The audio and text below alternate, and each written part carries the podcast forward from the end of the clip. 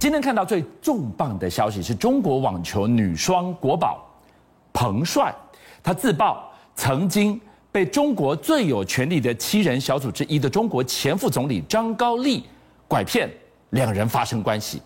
谁让彭帅选在这个时候抛出了这段他人生应该是最不堪的往事，而且描述的仿佛装了一支镜头，历历在目。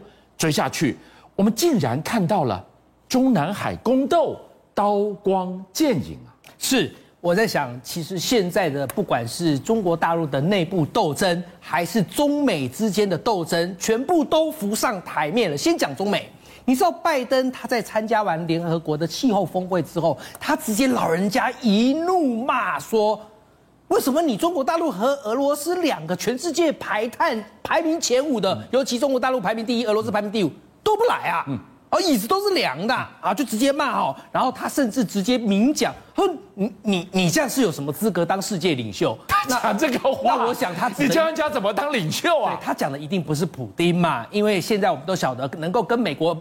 这个抗衡，以甚至超越美国的，就是习近平了，就习近平啦。好，讲到减碳，我就想到新能源车。可是新能源车的霸主马斯克，特斯拉和马斯克，在二号的时候，突然在 Twitter 留下了一个让人丈二金刚摸不着头绪的藏头诗。好，前面他先用英文写了一排字，那我们不管。后面呢，哎，这个很多人就熟了。煮豆燃豆萁，都在釜中泣。本是同根生，相煎何太急。有人说，可能是他在讲他们自己的数字货币，因为两种货币可能在打架嘛。嗯、哦，第二种也有可能想到说，是不是也许他最近玩了什么游戏，有这样的一个呃感伤。但是人家讲，真正马斯克想表达的，其实很可能是他的电动车最近在中国大陆遭到了很多很多的限制。比方说能源上的限制，比方说限电上的限制，比方说原料的限制。他认为我都已经把工厂设到你中国大陆，成为全世界的生产重镇，你还给我绑东绑手绑脚啊？你这不是兄弟相残？我是你弟呀！啊，中国大陆是他的兄，有点这个这个妙玉了哈。所以今天一开始，中国就叫我们看到了习近平在这个地方，你不来峰会。拜登酸他，嗯，结果连马斯克也来酸习近平。对，好了，在这个背后呢，观众朋友一定想问说，哇，今天这个惊天大爆料，彭帅把他过去往往不堪的种种内幕，通通摊在阳光底下，让你看，让你解释。我们就问了，彭帅他到底爆了什么料？这个全球女网双打的超级明星。选在这个时候爆这个料，跟习近平出不了国有关系吗？难道马斯克真的是神预言吗？人家说他一首诗在讲相残，就果然现在中国大陆内部就出现了内部高官权斗以及相残的宫斗剧吗？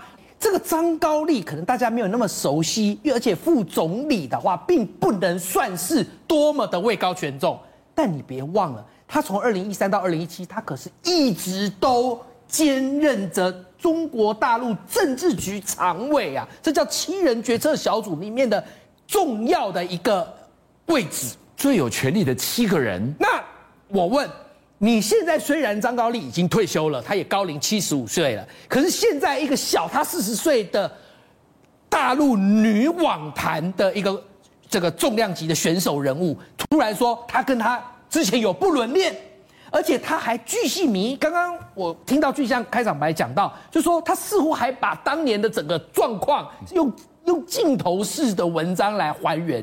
你知道他细到什么吗？他说他和张高丽呢，其实是在十几年前就有不伦恋了。好，那然后后来在我们讲说。张高丽本身是有妇之夫，好，那你不伦恋的时候，可能就会常常会有一点就断断续续。他说后来呢，这个关系就无疾而终了。但是就是七年前，他说七年前突然张高丽又找上他，哦，找上他之后呢，叫他去天津，因为我们晓得张高丽曾经当过天津市委书记，哦，他就叫他去天津，然后跟他又发生了不伦的关系。但发生完毕之后，他说张高丽嘣一下就人间蒸发了，哦，为什么？因为我算了一下时间，张高丽那时候去北京当常委嘛，高升了。那你还能够有什么样的一些小把柄被人家抓住吗？见不得光，当然不可以。所以这样时间一兜就知道说，哦，那为什么他又突然就离开了？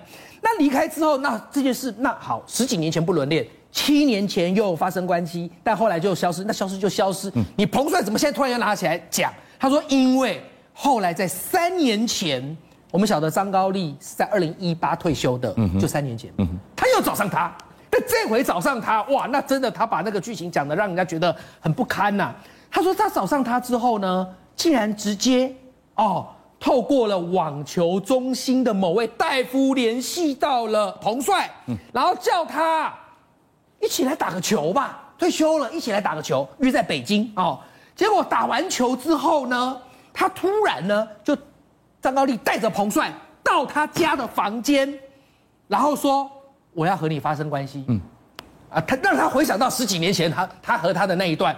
那当时他其实已经不想了，他说他他他那天下午他很怕，他也没想到会会只是打个球，怎么会变成这样子？可是他说有一个人在外面守着，谁？所以他他不敢轻举妄动，做这种事情还有人看门呐。结果你知道他后来爆料那个守着的人是谁吗？竟然是张高丽的夫人，他一直觉得。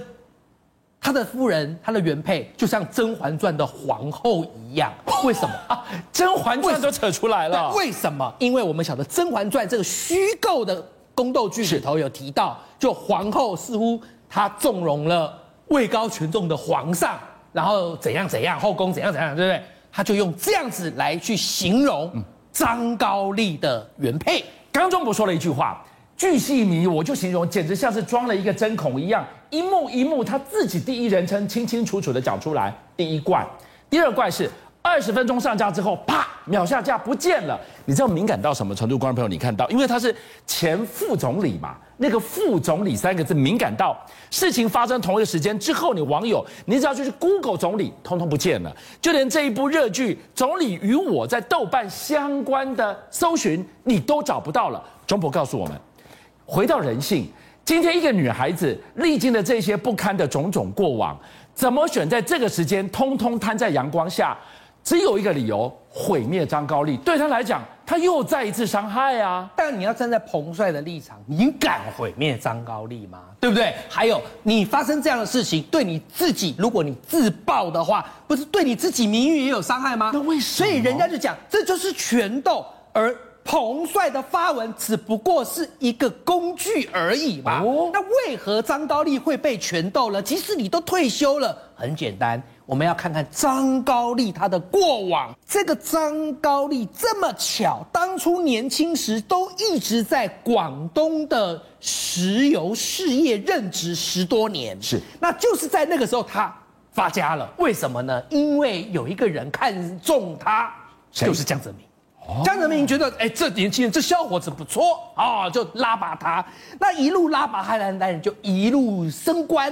那升到后来有一招啊，人家说张高丽真是淋漓尽致啊。就是二零零六年，当时张高丽呢，他时任山东省委书记。刚刚我不说他在广东做石油吗？一路被拔提拔嘛，后来有做到广东省委书记哦。那后来二零零六年他转任山东省委书记时。那个时候呢，退休的江泽民啊，刚好说他要去登泰山，结果呢，就出现了这张让大家看了觉得真是淋漓尽致的一个呃伺候主子的这个呃手法。导播，我们我我们把镜头拉近一点，这张图片，张高丽在哪？红色箭头是张高丽，对不对？对对。那这个谁？这个江泽民。哇，跟老太爷一样用扛的呀！还爆料出当时。江泽民去天津，原来可能是要策划当时刺杀胡锦涛事件呢。再追回来，刚刚左边这张照片，你就会发现说，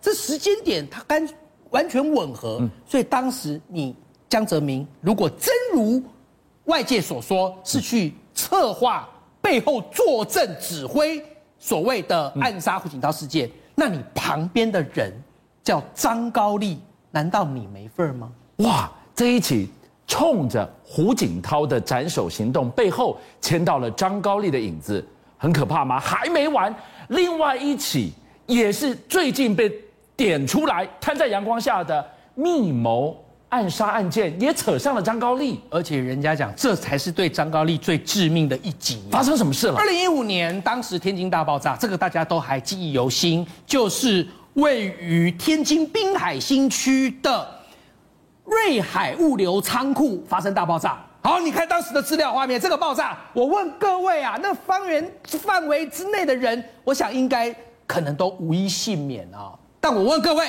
这个爆炸没来由的，它会爆炸吗？难道没有什么人为操纵的痕迹吗？结果后来在爆炸之后，媒体去抽丝剥茧的调查，就发现哇。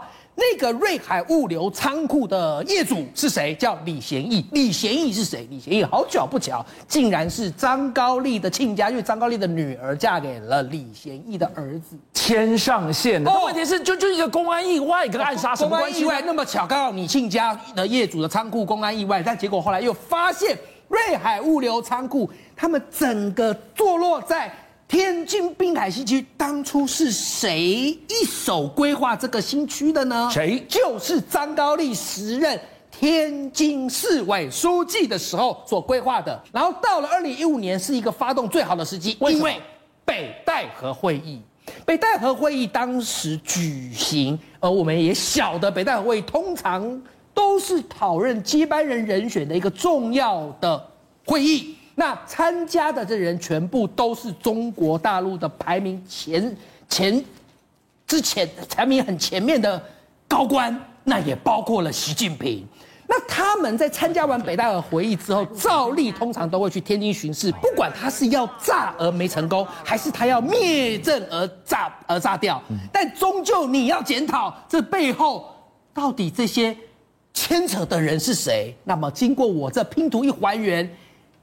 就第一次的暗杀胡锦涛事件跟你张高丽扯上关系，第二次的暗杀习近平事件也跟你张高丽扯上关系。